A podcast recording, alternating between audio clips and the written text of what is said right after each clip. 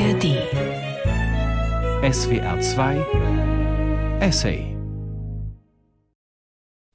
Seit sieben Jahren, seit 2017, produziert der Essay von SWR 2 im November drei Spoken Essays. Dieser Spoken Essay ist ein Genre, das wir selbst erfunden haben. Ein Essay, der keine Textgrundlage hat, also nicht vorgelesen wird. Seine Grundlage entsteht nicht beim Schreiben, sondern beim Sprechen.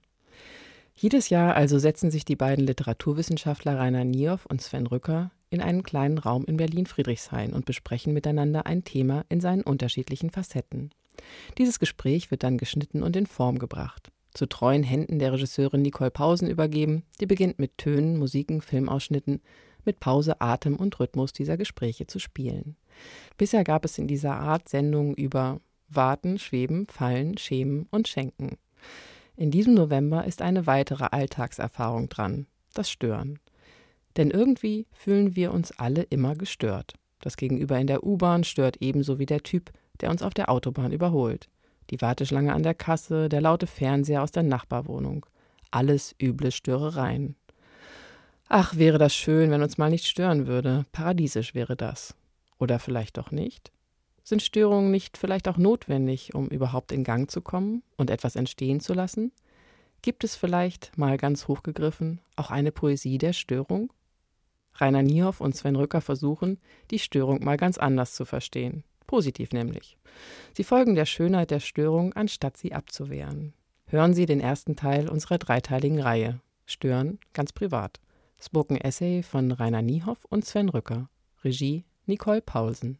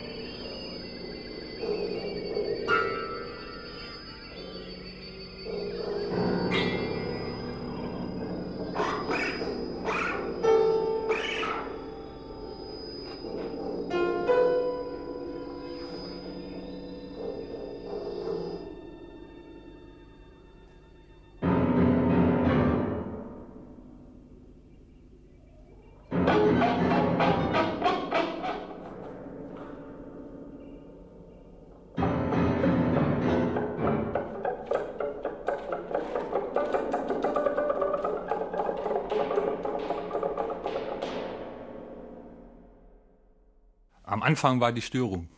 Es fiebt und knistert, von oben wummern Bässe gegen die Decke, hinter den Wänden knarzt und poltert und knistert es und von unten wächst mir irgendwas über den Kopf. Aus allen Richtungen, durch alle Ritzen dringen die Störungen. Und nochmal, am Anfang war die Störung. Wäre er nicht durch irgendwas aufgestört worden, hätte Gott niemals eine Welt erschaffen und auch wir würden einfach gar nichts tun, wenn wir nicht äh, in unserer Ruhe gestört werden würden.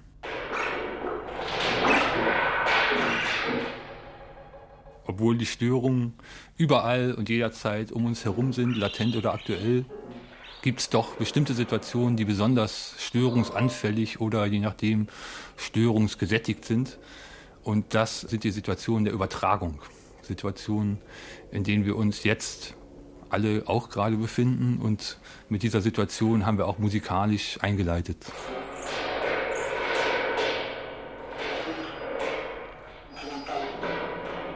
Weil das Stück, was wir eingangs gehört haben, heißt äh, Kurzwellen und ist von Karl-Heinz Stockhausen für sechs Spieler und vier Kurzwellengeräte, vier Instrumente, die jeweils ein Radio neben sich haben und nach einem Sender suchen und dabei unterschiedlichste Geräusche aufschrecken und sich durch diese Geräusche stören lassen.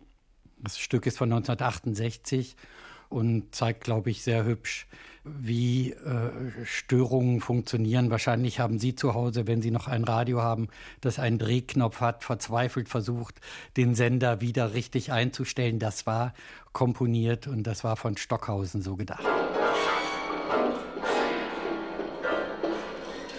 Warum sind Übertragungen besonders störungsanfällig? Weil irgendwas von A nach B, von einem Sender zu einem Empfänger geschickt werden muss und durch einen Kanal hindurch muss. Und auf diesem Weg kann natürlich einiges passieren, was die Übertragung behindert oder eben stört. Weil Menschen immer schon gewusst haben, dass Übertragungen störungsanfällig sind und weil sie aber natürlich trotzdem darauf angewiesen sind, dass irgendwas übertragen wird, weil sie sich nicht immer alle am gleichen Fleck befinden, gab es einerseits zahllose Versuche, sowas wie störungsfreie Übertragungen herzustellen. Ähm, das betrifft die gesamte Architektur des Geheimnisses, Geheimcodes und so weiter und so fort, die sicherstellen sollen, dass etwas nur da ankommt, wo es auch wirklich ankommen soll. Und zwar ohne, dass es gestört wird. Diese Versuche sind aber immer allesamt fehlgeschlagen, hat eine Weile funktioniert, aber niemals äh, vollständig. Das Zweite, was Menschen erfunden haben, um sich das äh, erklärbar zu machen, das sind Gespenster. Gespenster sind nämlich eigentlich nichts anderes als Übertragungsstörungen, Verbildlichungen von Übertragungsstörungen. Das ist auch in dem berühmtesten Gespensterfilm, den es überhaupt gibt, so ein Poltergeist von Steven Spielberg. Ähm, das Ganze wurde in den 70er Jahren gedreht. Das war die goldene Zeit des Fernsehens. Insofern spielt der Fernseher da als Medium eine sehr, sehr große Rolle. The house looks just like the one next to it. And the one next to that. And the one next to that. A young couple live in it. Give Ken a kiss. Wir haben die typische amerikanische Kleinstadtfamilie und ihre heile Welt. Eine süße Tochter, ein Sohn, und die Tochter sitzt sehr gerne, wenn die Eltern schon schlafen, vor dem Fernseher bis zum Sendeschluss. Und dann erschien ähm, das berühmte weiße Rauschen. Und in dem Film kommt aus diesem weißen Rauschen des Sendeschlusses dann irgendwann eine Geisterhand und schnappt sich diese Tochter. Baby, where are you?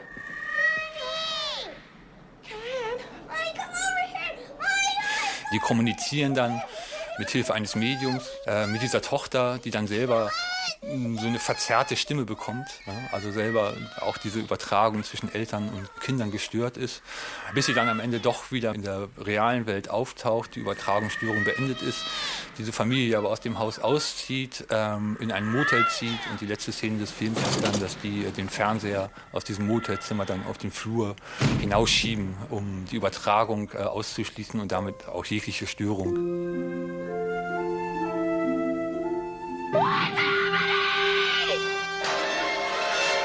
Ich sehe uns eigentlich auch als so eine Art Gespenster, als äh, Stimmen ohne Körper, die hier auf sie als Empfänger einwirken. Poltergeist.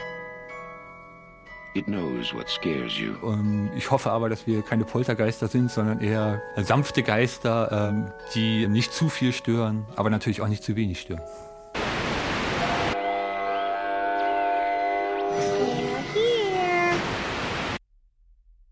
Es gibt einen tollen Brief von Flaubert, der 1868 in Paris ist und eine Verabredung hat und abends in seiner Wohnung schlafen möchte. Und unter seiner Wohnung äh, spielt sich ein Fest ab. Es wird getanzt und gesungen und er unterstreicht, äh, zwei Trommeln spielen zudem eine große Rolle. Er wird um seinen Schlaf gebracht. Morgens versucht er einzuschlafen, aber da kommen schon die Maurer und fangen an zu werkeln. Daraufhin zieht Flaubert um. Wohin zieht ein Flaubert um? Ins Grand Hotel, wo er ein Zimmer bekommt. Leider wird nebenan eine Kiste zugenagelt. Er versucht ein anderes Zimmer zu bekommen, was nicht möglich ist, also wechselt er ins Hotel Elder, wo man ihm, wie er sagt, eine Grabkammer zuweist. Aber leider äh, hört er von draußen äh, die Rufe der Kutscher und die Reisenden, die lärmen und essen und alles Mögliche. So wechselt er abermals zu seinem Freund Ducombe um da erneut auf Maurer zu stoßen, die sich nun an einer Mauer versuchen. Wieder wechselt er diesmal in ein Bad, das scheint auch ein guter Ort für Ruhe zu sein, aber leider spielen Kinder und ein Klavier wird traktiert, also kehrt er zurück ins Hotel Elder, da aber fängt ein Mann an zu brüllen. Schließlich geht er nach Hause, packt seine Sachen, setzt sich in die Kutsche, aber vorher fällt ihm noch von der Kutsche sein Koffer auf die Schulter und lädiert kehrt er in sein Heim zurück. Also man sieht, äh, Störungen sind auch gefährlich. Störungen haben Effekte, ziehen Ketten nach sich. Und natürlich bedrängt das Stören so stark, dass jeder gerne erstmal zumindest imaginär sich einen Raum erstellen möchte, in dem Störungen nicht vorkommen. Nun leben wir in urbanen Welten, in der es sehr viele Störungen gibt und äh, auch auf dem Land kräht der Hahn noch heute sein klägliches Lied frühmorgens. Äh, um Störungen kommen wir nicht herum. Aber wir haben uns gefragt, was hat es mit der Störung auf sich? Sie ist furchtbar negativ konnotiert und wir wollen am Ende ja immer gerne positive Begriffe herausbekommen. Schauen wir also einmal, was es mit dem Stören auf sich hat.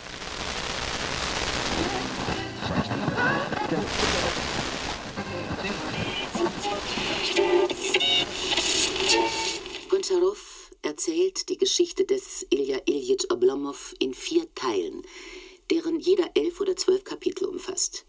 Hören Sie nun das erste Kapitel des ersten Teils. Gut, äh, wir setzen, wie wir das gerne tun, an von dem Gegenteil der Störung, also von dem Wunsch nach Störungsfreiheit, der allgemein nicht gering ist. Dazu muss ich eine kleine Geschichte aus meinem erlebnisreichen Dasein präsentieren. In Studentenzeiten habe ich bei Kartoffelkronen im Kartoffelladen gearbeitet. Das begann morgens um acht, furchtbar früh. Und um halb neun im SFB 3 gab es die Sendung morgens vorgelesen, glaube ich, hat die geheißen. Die ging immer eine halbe Stunde und es wurden endlos lange Romane über Tausende von Einzelsendungen vorgelesen. Ich habe das sehr geliebt. Und wenn morgens um halb neun dann Kunden kamen, war ich immer furchtbar grantig. Die haben das schnell spitz gekriegt und haben mir mal gesagt, morgens zwischen halb neun und neun darf man ihn nicht stören. Da ist er beschäftigt und so war es auch. Und eine dieser Lesungen er hat in, ich glaube, 47 Folgen den Roman Oblomov von Ivan Goncharow vorgetragen. Ein Roman, der ebenfalls jemanden im Zentrum hat, der auf gar keinen Fall gestört werden will. Das ist dieser Oblomov, der ja sehr berühmt ist und durchaus vielen Lesern bekannt sein könnte.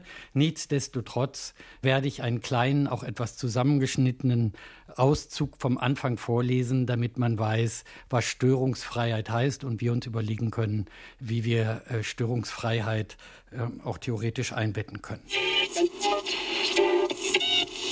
In der Gorochowaja Straße, im Zentrum von Petersburg, in einem der großen Häuser, dessen Bewohnerschaft für eine ganze Kreisstadt ausgereicht hätte, lag Ilja Iljitsch Oblomow eines Morgens in seiner Wohnung im Bette.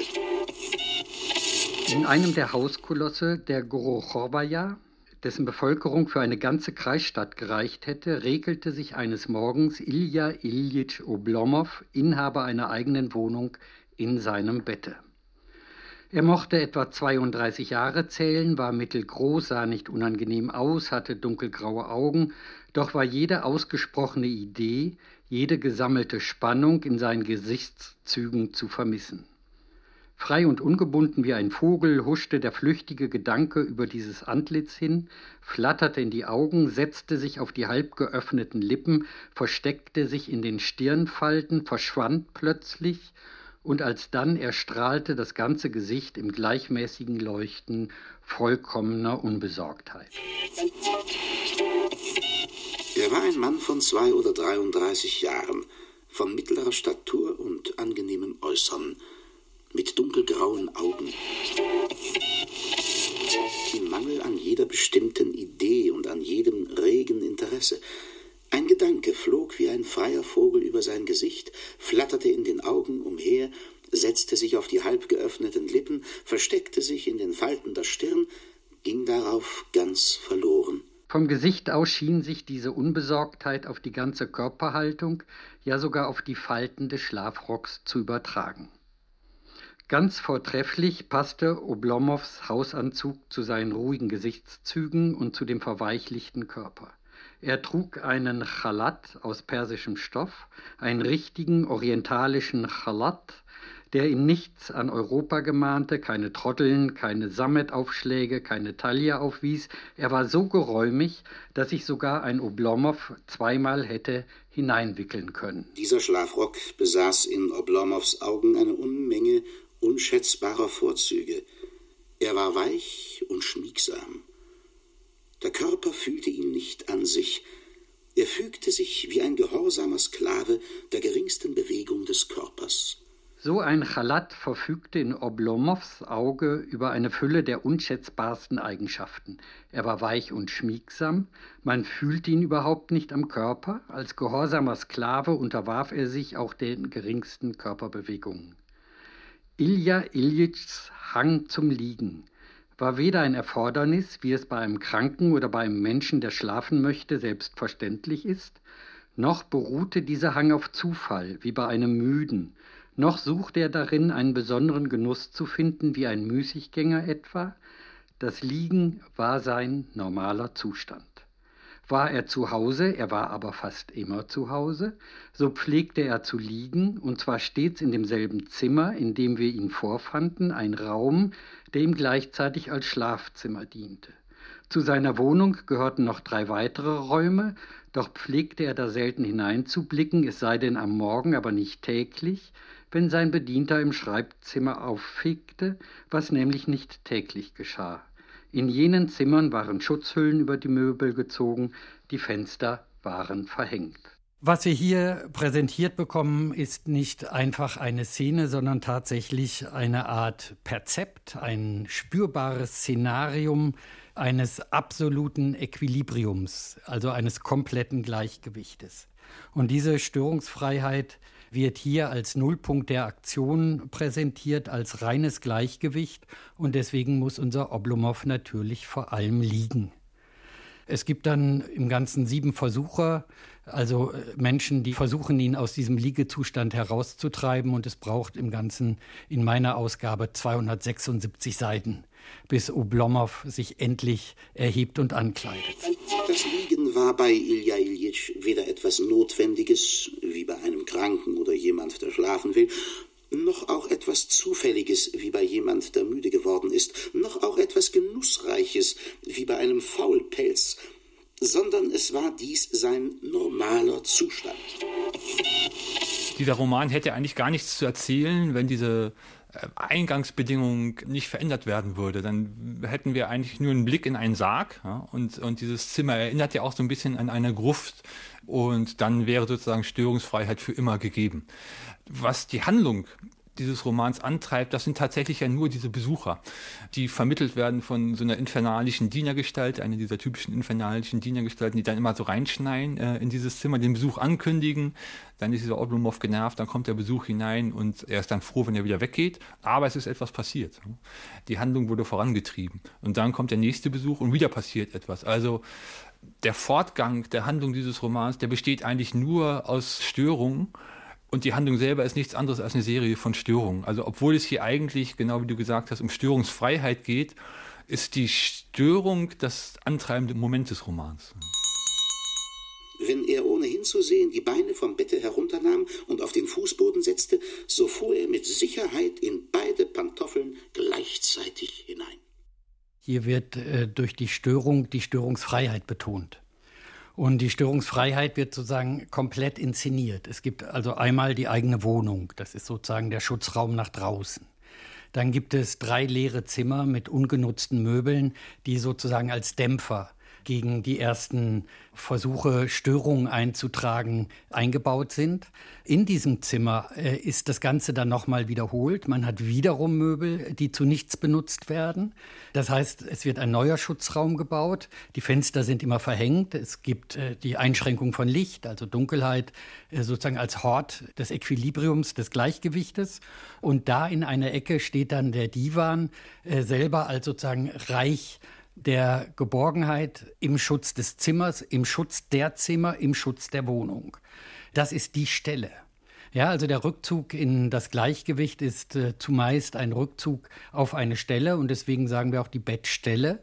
Es ist sozusagen der geschützteste Ort, den man haben kann, in dem das Gleichgewicht am höchsten ist, in dem man liegt.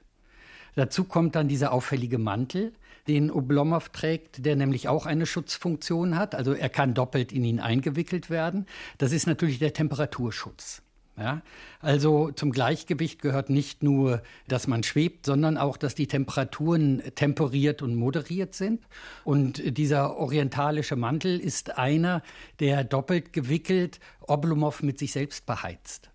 Ja, also er ist sozusagen ein, eine mobile Heizung, die man mit sich herumtragen kann, in die man sich einbaut äh, und die überall aktiviert werden kann, wo immer man ist. Also die Temperatur wird komplett gehalten. Dazu gibt es dann, wie du gesagt hast, Sachar, den Diener, der sozusagen als Schutzmann gleichzeitig und als Einträger der Störungen eine Doppelfunktion besitzt. Aber er ist natürlich eigentlich erstmal der, der den Schutz garantieren soll. Und das Schöne an Goncharows Konstruktion ist, dass nun die Störungen, also die Menschen, die ihn besuchen, jedes Mal markieren, dass sie Störungen sind. Und zwar erstmal dadurch, dass eine Glocke klingt, ja, also akustische Störung. Plötzlich ist ein Ereignis da, das stört. Also Störungen schaffen immer Ereignisse und kündigen Ereignisse an. Dann tritt jemand ein und das Erste, was Oblomov sagt, bleib mir in Distanz, du bist so kalt.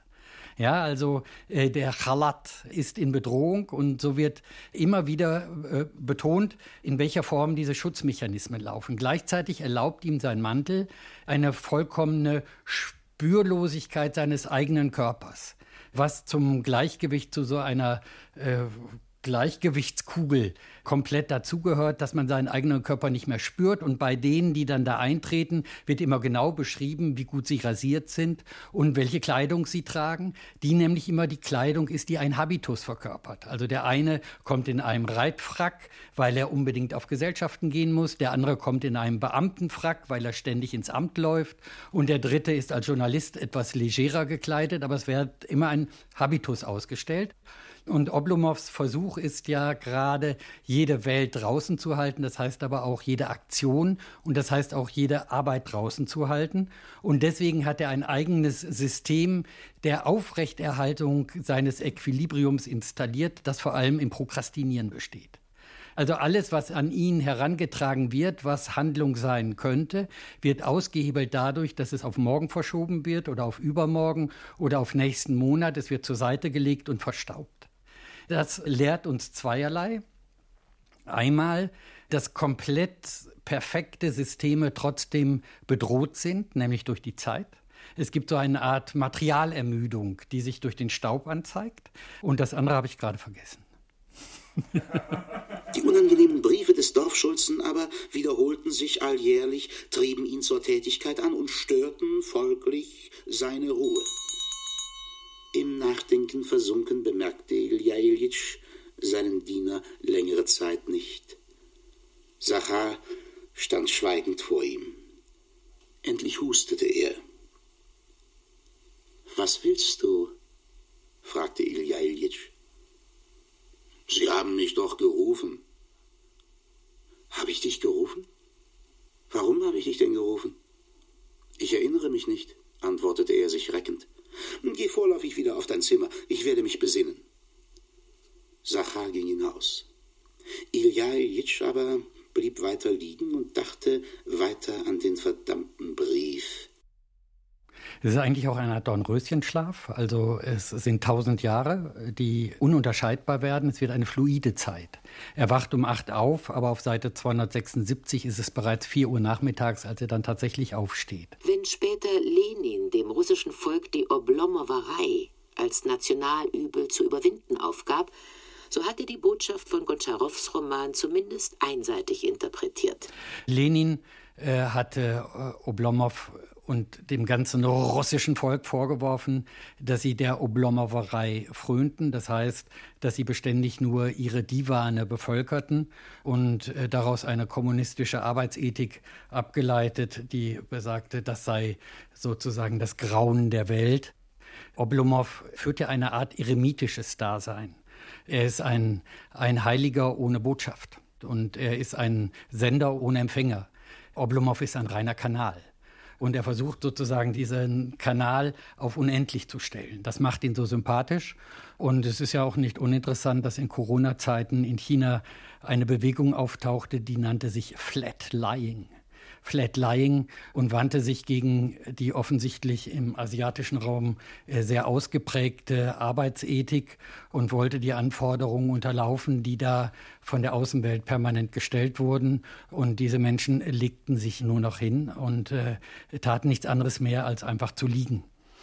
Und äh, in dem Augenblick merkt man dann auch, dass der komplett äh, auf Störungsfreiheit bedachte Oblomov selber ein Störer wird denn er stört die normale Triebigkeit. Oblomov war selber einmal Beamter und hörte auf, als er auf all den Akten immer lesen musste, eilig oder sehr eilig. Das waren sozusagen die Worte, die man auf seinem Grabstein nicht finden würde. Das war der Horror in Stein gemeißelt. Und äh, diese Verweigerung eines Eremiten kommt dann schon fast zu einem klösterlichen Ideal gleich. Das sagt, äh, um den äh, Kreuzgang in der Mitte werden nur Räume gelegt, die selber wieder dadurch sich auszeichnen, dass man in ihnen nicht sprechen darf. Also es wird da, wo Kontemplation gesucht wird, störungsfreier Raum erzeugt. Sachar ging hinaus, Oblomov aber versank wieder in seine Überlegungen. Nach einigen Minuten schlug es wieder halb. Was ist das? sagte Ilja Iljitsch ordentlich erschrocken. Es ist bald elf und ich bin noch nicht aufgestanden und habe mich noch nicht gewaschen. Sachar, Sachar! Man kann das äh, kritisieren und sagen, so wie das Nachwort meiner alten DDR-Ausgabe, äh, das ist ein Faulpelz und äh, ein Schmarotzer, denn er ist ja Aristokrat. Aber man kann darin auch eine gewisse Form der passiven Widerständigkeit entdecken, die mit äh, den Werten von Arbeitsgesellschaften dann aufkündigt und dadurch umgekehrt zu einem Störer wird. Denn die Störer, die eintreten, versuchen alle, ihn aus seinem Bett zu holen und fühlen sich dadurch gestört, dass er nicht mit zum Fest nach Katharinenhof fährt. Ich habe im Chinesischen ein Sprichwort gefunden, das heißt, ein Schnittlauch, der flach liegt, ist schwer zu schneiden. Ja, da sieht man ein bisschen sozusagen den Widerstand gegen die Schnitter der Welt, die auf diesen Schnittlauch Oblomov aus sind. Und je flacher er liegt, umso äh, weniger kann er in dieses Getriebe geraten. Ja, es ist auch eine schöne Vorstellung, die Revolution einfach zu verschlafen, ne, bis sie dann vorbei ist und durch die Konterrevolution wieder abgelöst wurde und die Zeit hat man einfach gar nicht mitgekriegt, weil man sie verschlafen hat im Liegen.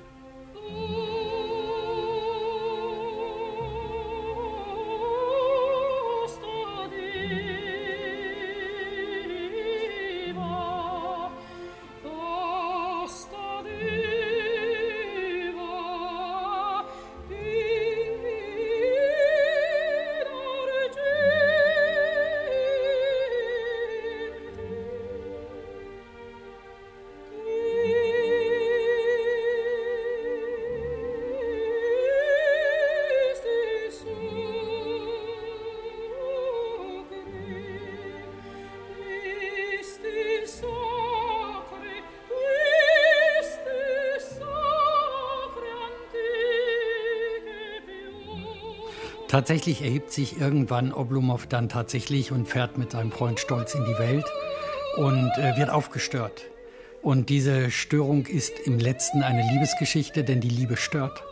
Sie stört immer das normale Leben, das beruhigte Leben. Äh, Liebe führt dazu, dass man die unsinnigsten Sachen tut.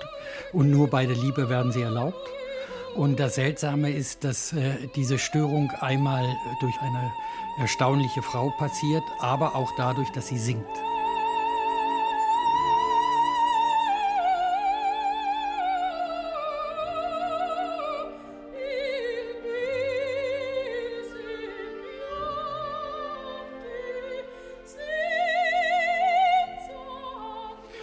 Und sie singt Bellinis Casta Diva, also eine Belcanto-Opernarie, die zu den getragensten und längsten Arien gehört, die man sich vorstellen kann. Verdi sprach immer von den langen, langen Melodien Bellinis. Sie ist ganz getragen, aber durch Belcanto quasi wie äh, gleichzeitig eine Mittelstimme herstellend, umsegelt von äh, einer Ausschmückung.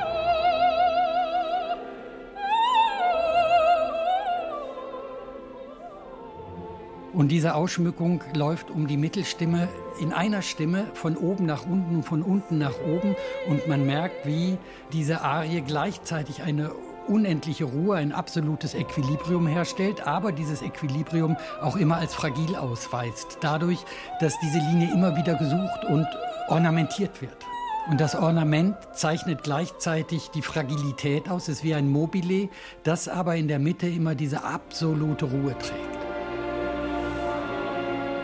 Und dass man auf die Idee kommen könnte, in einem Roman, in dem es so sehr um Gleichgewicht geht, die Störung von der Arie äh, geschehen zu lassen, die zu den getragensten Arien der Musikgeschichte überhaupt gehört, äh, ist ein fantastisches Piratenstück, das äh, Goncharow sich da erlaubt.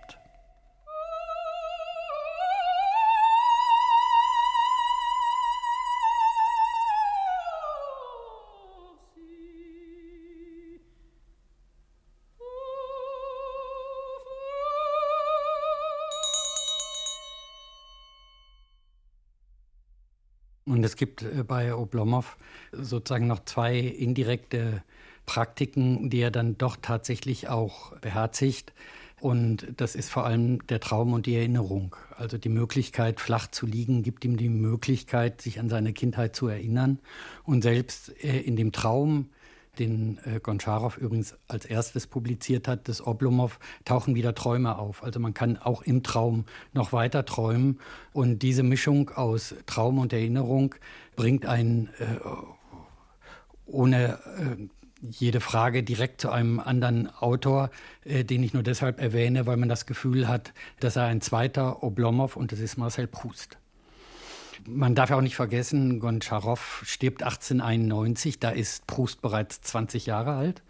Und während der Roman von Goncharow sich nicht entscheiden kann, ob Oblomov jetzt ein abgehalfterter Aristokrat ist oder ein, äh, einer, der an den Auflagen einer bürokratisch verhärteten Moderne sein zartes Pflänzlein hat verkümmern sehen, kann man Oblomov auch sozusagen in die Zukunft speisen. Nach dem Tee hatte er sich schon halb von seinem Lager erhoben und war schon im Begriffe aufzustehen. Er hatte sogar mit einem Blicke nach seinen Pantoffeln bereits angefangen, das eine Bein vom Bett zu ihnen herabsinken zu lassen, aber er zog es sofort wieder zurück. Es schlug halb zehn. Und äh, wenn man sich einmal erinnert, äh, wie Proust gelebt hat, dann hat man das Gefühl, äh, er hat Oblomov kopiert. Denn 1914 zieht äh, Proust äh, in den Boulevard Haussmann und beschließt nie wieder aus dem Haus zu gehen. Was nicht ganz stimmt, aber das beschließt er. Und er hat eine große Wohnung, in der es mehrere unbenutzte Zimmer gibt, die mit Möbeln vollgestopft sind, die nicht benutzt werden. Dahinter kommt sein Zimmer, das zur Hälfte mit Möbeln bestückt ist, die nicht bespielt werden. Und äh, Proust hält sich einzig in seinem Bett auf, äh, das äh, in der Ecke des Zimmers positioniert ist. Vor den Fenstern befinden sich permanent Vorhänge, sodass es immer dunkel bleibt. Außerdem hat Proust sein ganzes Zimmer mit Korkplatten versehen, das ist sehr berühmt, als Schallschutz. Es sollten keine Geräusche von der Straße in das Zimmer dringen, es sollte kein Licht in das Zimmer dringen. Proust war sehr äh, geruchsempfindlich. Blumen durften nicht in die Wohnung getragen werden, nicht mal in den Flur außerhalb. Es durfte der Boden nicht gebohnert werden, es durfte kein Reinigungsmittel für die Handschuhe verwendet werden. Es gab also ganz genau wie bei Goncharow sozusagen sozusagen eine ganze Kette äh, von Sicherheitsmechanismen nach außen, die dann umgekehrt das Spielfeld nach innen ermöglichten, nämlich eine fluide Zeit. Proust hat immer nur nachts gearbeitet und äh, seine Dienerin, seine Haushälterin Celeste hat sich komplett an diese äh, Zeitordnung, an diese fluide Zeitordnung angepasst, äh, so dass ein permanenter Strom der Erinnerung da auftauchen konnte, wo alle Geräusche, alle Zeiten, alle Arbeitsvorgänge äh, komplett ausgeschaltet waren. Dieser Andrang materieller Sorgen machte ihn ganz fassungslos, und er lag noch immer da und wälzte sich von einer Seite auf die andere. Nur von Zeit zu Zeit wurden abgebrochene Ausrufe vernehmbar. Ach mein Gott, das Leben lässt einem doch gar keine Ruhe. Überall fasst es einen an.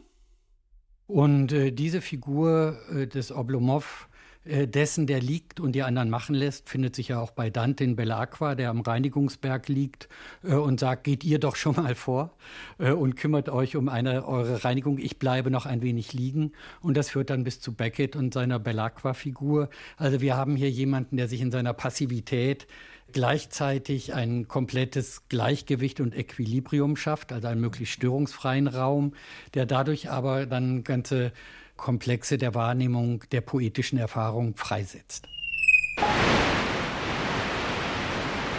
Eilig oder sehr eilig. Wenn wir jetzt für einen Augenblick die Literatur verlassen und in die Philosophie hinüberwechseln, finden wir erstaunlicherweise dasselbe Ideal der Störungsfreiheit.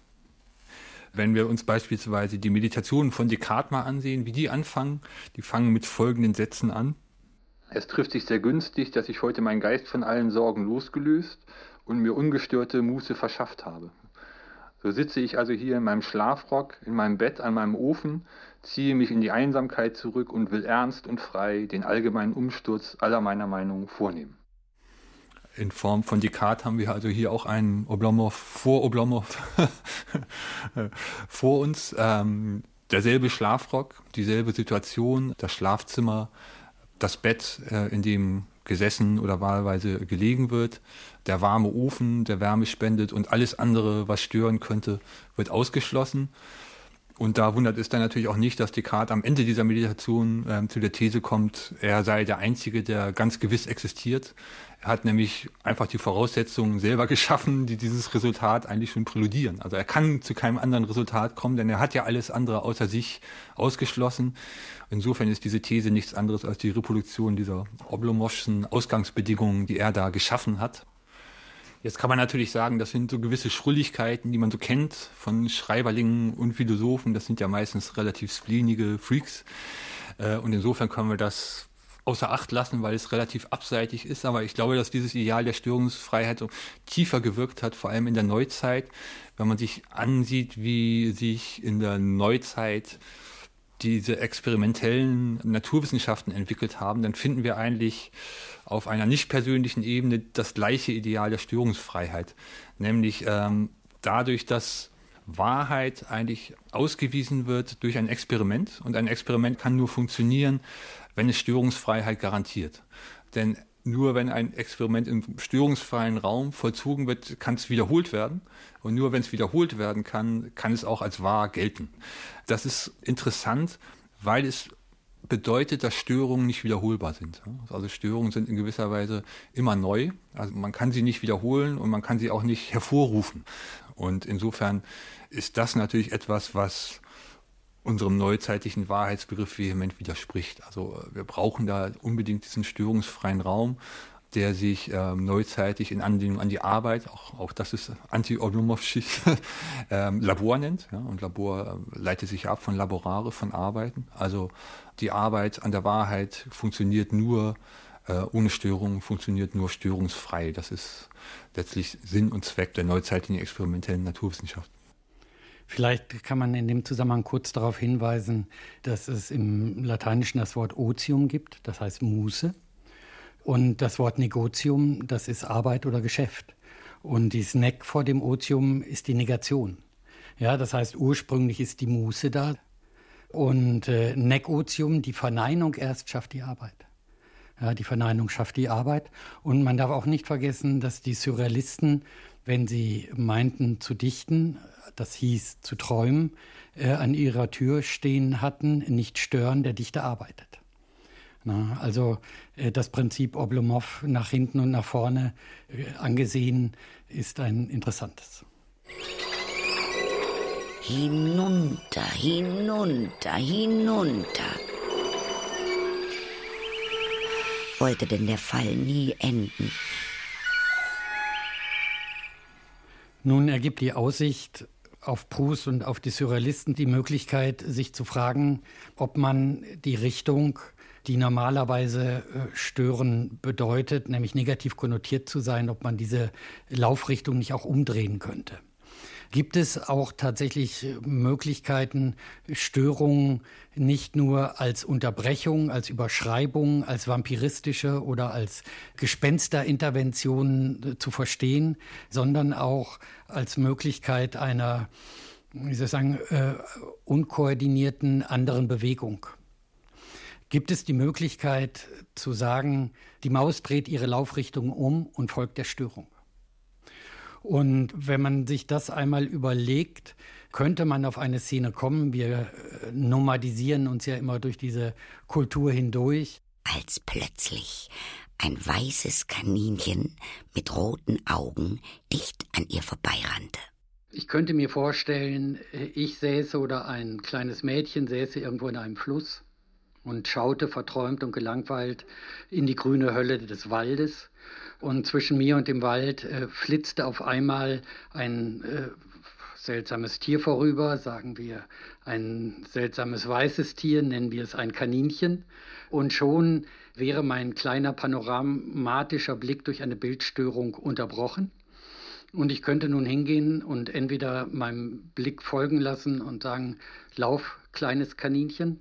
Oder ich könnte sagen, ich radiere es aus meinem Gedächtnis aus, das passt nicht zu meinem Bild. Oder aber ich könnte aufbrechen und sagen, Follow the White Rabbit. Und dann würde ich Alice heißen und im Wunderland landen.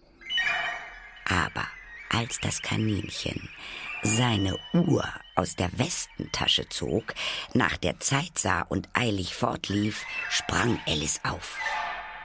Der Eingang zum Kaninchenbau lief erst geradeaus wie ein Tunnel und ging dann plötzlich abwärts und sie konnte noch eben das weiße Kaninchen darin entlanglaufen sehen.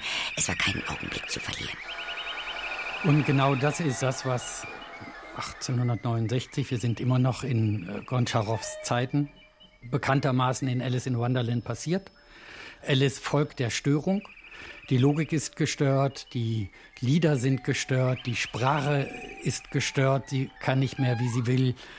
Gedichte sind gestört, äh, die Zeit ist gestört, das Datum ist festgelegt auf Tee trinken. Es gibt also nur noch eine Stunde. Äh, ein sehr Oblomowscher Gedanke übrigens.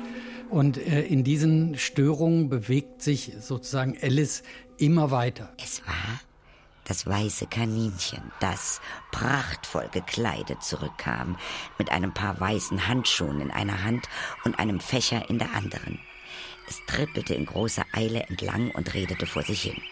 Oh, die Herzogin, die Herzogin, die wird mal außer sich sein, wenn ich sie warten lasse.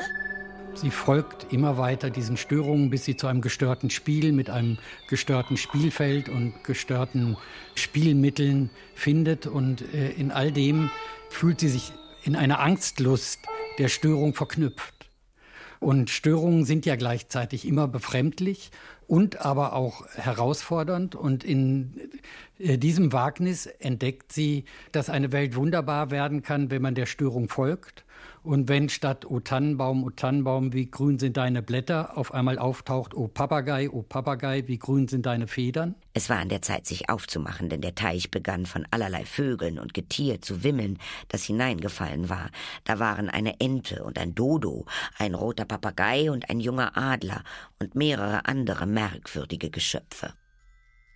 Alice führte sie an, und die ganze Gesellschaft schwamm ans Ufer. Ja, äh, das ist sozusagen die Möglichkeit der Störung zu folgen, heißt immer neue Ereignisse zu finden, die immer neue Störungen nach sich ziehen. Man trifft einen Dodo oder einen äh, Faselhasen äh, oder eine Grinsekatze oder so, die immer neue Geschichten präsentieren, die alle immer aber wieder gestört sind. Und in dieser Störung entwickelt sich eine wundervolle Poetik.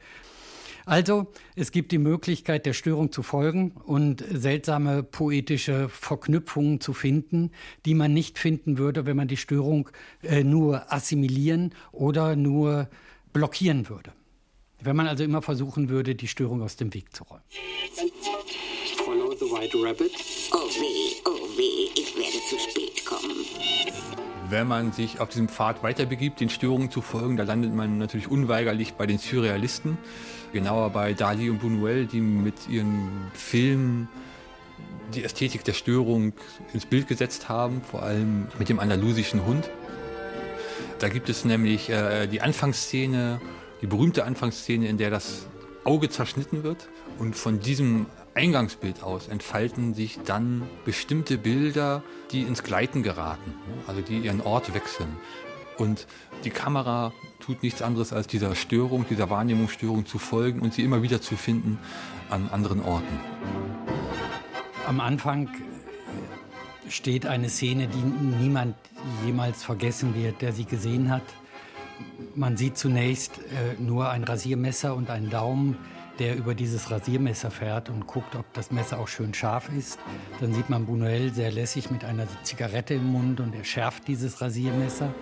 Dann äh, geht er äh, auf den Balkon raus und die Kamera blickt in den Himmel und sieht, wie eine Wolke vor dem Mond lang fährt, eine sehr flache Wolke.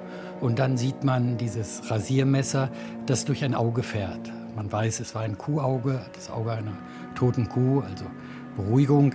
Aber äh, es ist ohne Zweifel die verstörendste Bildstörung, die die Filmgeschichte überhaupt aufweisen kann, weil sie so gewalttätig ist. Norbert Elias hat einmal darauf hingewiesen, dass bei diesen gewalttätigen mittelalterlichen Rittern, um sie langsam zu domestizieren, es verboten war, äh, Eier mit dem Messer zu schneiden.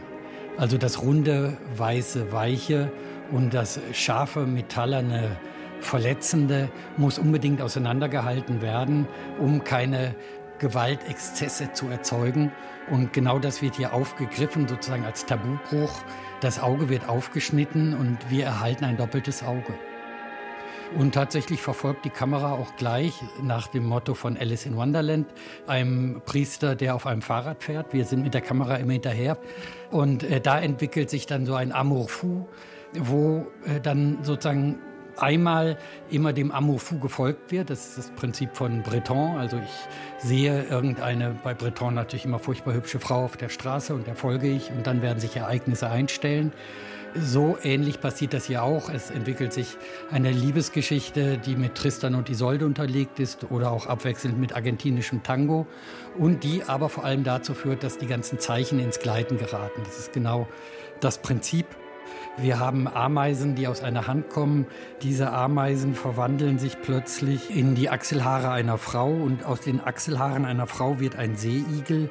So gibt es immer sozusagen Ähnlichkeiten die die Zeichen ins Gleiten bringen. Die Zeichen gleiten über die Ähnlichkeiten und nicht über den Aussagewert innerhalb eines Satzes. Nicht die Botschaft ist entscheidend, sondern die Frage des Gleitens. Und das wird schon am Anfang sozusagen präludiert. Genauso wie die Wolke durch den Mond zieht, zieht das Messer durch das Auge. Es werden sozusagen Ähnlichkeitsbeziehungen hergestellt und auf diesen Ähnlichkeitsbeziehungen basiert der ganze Film.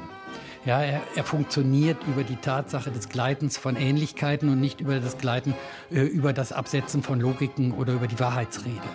Und dadurch bekommen wir einen Begriff davon, dass Stören etwas auslösen kann, eine poetische Wahrnehmung der Welt, die das Stören selber aktiv macht die aus dem Stören Anreize gewinnt, äh, das Bewusstsein zu verändern, andere Logiken einzulassen.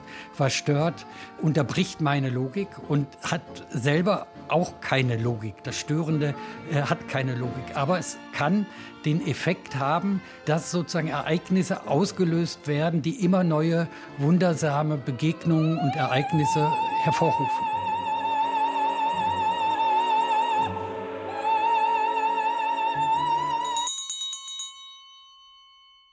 Es gibt natürlich auch einen Alltag der Störung ja, und eine völlige Alltäglichkeit von Störung, wo Störungen gerade nicht das ganz andere sind. Ja, und beim Surrealismus sind sie noch ein bisschen das ganz andere, das den Alltag durchbricht und deswegen muss auch das Auge zerschnitten werden. Es muss aber vielleicht doch gar nicht zerschnitten werden, weil die Störungen sowieso omnipräsent sind. Ja. Vom Alltag der Störung zu reden, ist auch deswegen wichtig, weil wir, glaube ich, dazu tendieren, wir alle, auch ich, Störungen als einen Ausnahmezustand zu empfinden. Also etwas, was nicht normal ist. Also erstmal ist eine Störung, die auftritt, etwas, was Normalität verhindert. Und die muss dann wieder hergestellt werden, indem die Störung behoben wird. Aber dass Störungen selber eigentlich das Normale sind ja, und, und, und das Alltägliche, das ist, glaube ich, eine, eine ganz, ganz wichtige Einsicht. Well,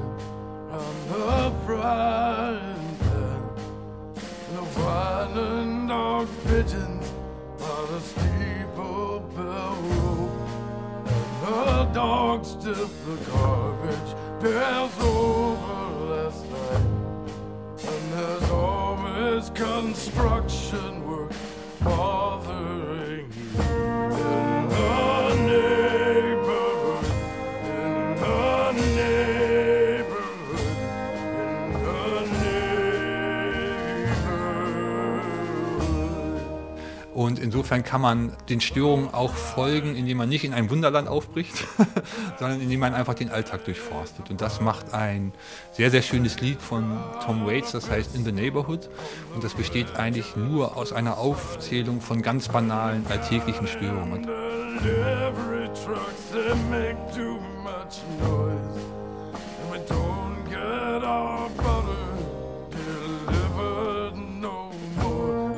Aber die ergeben dann trotzdem ein harmonisches Ganzes. Das ist ein sehr, sehr melodisches Lied. Ja?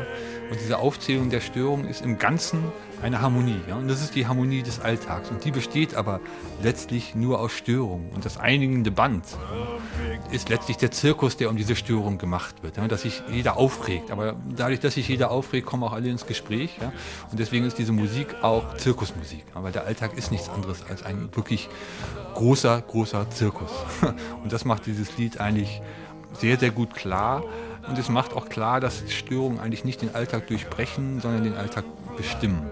Und nur der gelingend leben kann oder halbwegs gelingend leben kann, der mit diesen Störungen irgendwie gelassen umgeht.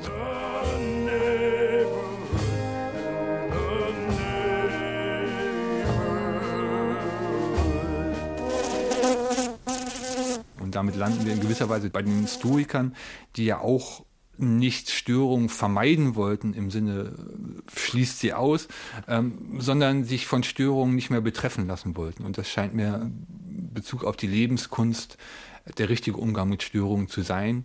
Sie zuzulassen, sie nicht unbedingt zu mögen, das würde ich jetzt keinem zumuten, dass er Störungen immer willkommen heißt, aber ähm, sich nicht von ihnen betreffen zu lassen und sie nicht als großen Ausnahmezustand zu denken. Denn eine Störung ist keine Katastrophe. ne? Eine Katastrophe ist etwas anderes als eine Störung.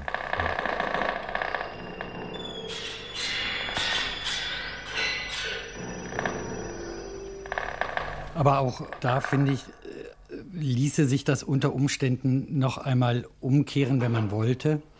Und zwar äh, genau mit dem Musikstück, das wir am Anfang gehört haben, mit Stockhausens Kurzwellen für sechs Spieler. Denn äh, Stockhausen, wenn wir das hören, stört natürlich das Radio.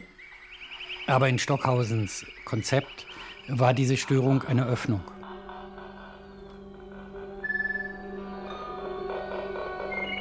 Stockhausen stellte sich vor, dass äh, die ganzen Interferenzen, die ganzen Zwischentöne, die ganzen Geräusche sozusagen äh, keine Störungen sind, sondern Laute, die zwischen den gesprochenen Worten liegen oder zwischen den gesungenen Klängen oder zwischen den produzierten Klängen und dass sich da quasi ein anderes Universum ankündigt. Er hat das einmal verglichen mit dem Mond. Man käme zum Mond und fände, glaube ich, eine Dose Cola oder so etwas Ähnliches. So etwa sollte seine Musik sein. Wir sind sozusagen in einem kosmischen Raum, der all diese Geräusche hervorbringt und die er jetzt Stockhausen nur durch Verstärkung, durch Verdichtung, durch Häufung, durch Verlangsamung äh, überfärbt oder taktiert oder multipliziert oder, wie er sagt, spreizt oder verkürzt oder verdunkelt oder aufhellt. Es wird sozusagen eine Möglichkeit hergestellt, mehrere Kanäle äh, nebeneinander koexistieren zu lassen, um spürbar zu machen, dass wir in der Kultur ein Ausschnitt sind aus einer Musik oder einer, wie soll ich sagen, äh, kosmischen Kultur, die wir ständig temperieren. Und da ist es ganz hübsch, dass der, der sozusagen hier als Meister der Störungen auftritt, gesagt hat, das Programm der Kurzwellen sei die Suche nach der kommenden Zeit. Mir gefällt auch dieser Gedanke der Störung als Öffnung sehr gut, denn eine Störung kommt ja irgendwie immer von außen ja, und öffnet ein Innen. Zu diesem Außen hin, äh, aus dem Störung zu ihm gelangt. Ja. Also deswegen ist ja auch Oblomov sozusagen in seinem Schlafrock immer gestört, wenn ein Gast von außen kommt. Auch da kommt die Kälte und die Störung immer von außen. Ja. Und auch das aufgeschnittene Auge bei den, bei den Surrealisten ist natürlich auch eine Öffnung. Ja? Und das Auge ist ja eigentlich so das, das Organ der Distanz, das etwas auf Distanz bringt. Und dass man das jetzt sozusagen öffnet, bedeutet ja auch, ähm, dass die Distanz wegbricht. Ja? Und Störungen bedeuten immer Distanzlosigkeit. Also zu denen kann ich eben nicht auf Abstand gehen. Ja, die betreffen mich und die kommen immer nah an mich ran, in mich rein. Die kann ich eben nicht auf, auf, auf Distanz halten. insofern ist das, ob gewollt oder nicht, ob willkommen oder nicht, immer eine Form von Öffnung. Und im allerbesten Fall ist es sogar äh, vergemeinschaftend. Also eine Störung, die wirklich viele Leute gemeinsam betrifft, die kann auch vergemeinschaftend wirken. Also ich hatte zum Beispiel in meinem Haus mal einen Stromausfall und erst in diesem Augenblick habe ich wirklich meine Nachbarn kennengelernt, ja, weil sich alle auf dem Flur versammelt haben, also auch da eine Öffnung. Ja, die haben dann alle ihre Wohnungstüren geöffnet, traten aus dem Flur raus und haben äh, gemeinsam geschimpft sozusagen auf diese Störung. Und weil sie alle gemeinsam betraf, hatte das eine vergemeinschaftende Wirkung. Ja. Eine Form von Solidarisierung, ja, die selber wieder Sozialität schafft, etwa auch in Form von Hilfe meinetwegen, wenn nur ein Einzelner von einer Störung betroffen ist. Also Störung setzt mich immer auch zu anderen in Kontakt, weil auch andere möglicherweise von der Störung betroffen sind und deshalb eine gemeinsame Reaktion versuchen auf diese Störung.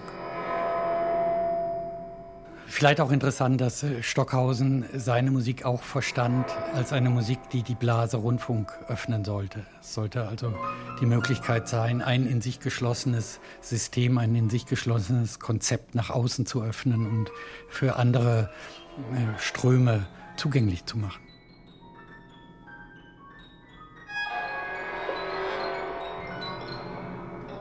Stören dreiteiliger Spoken Essay von Rainer Niehoff und Sven Rücker. Teil 1 Stören ganz privat. Es sprachen die Autoren. Aufnahme und Schnitt Michael Lissek. Cleaning, Montage, Technik Christian Eickhoff und Claudia Peike. Regie Nicole Paulsen. Redaktion Michael Lissek. Produktion Südwestrundfunk 2023.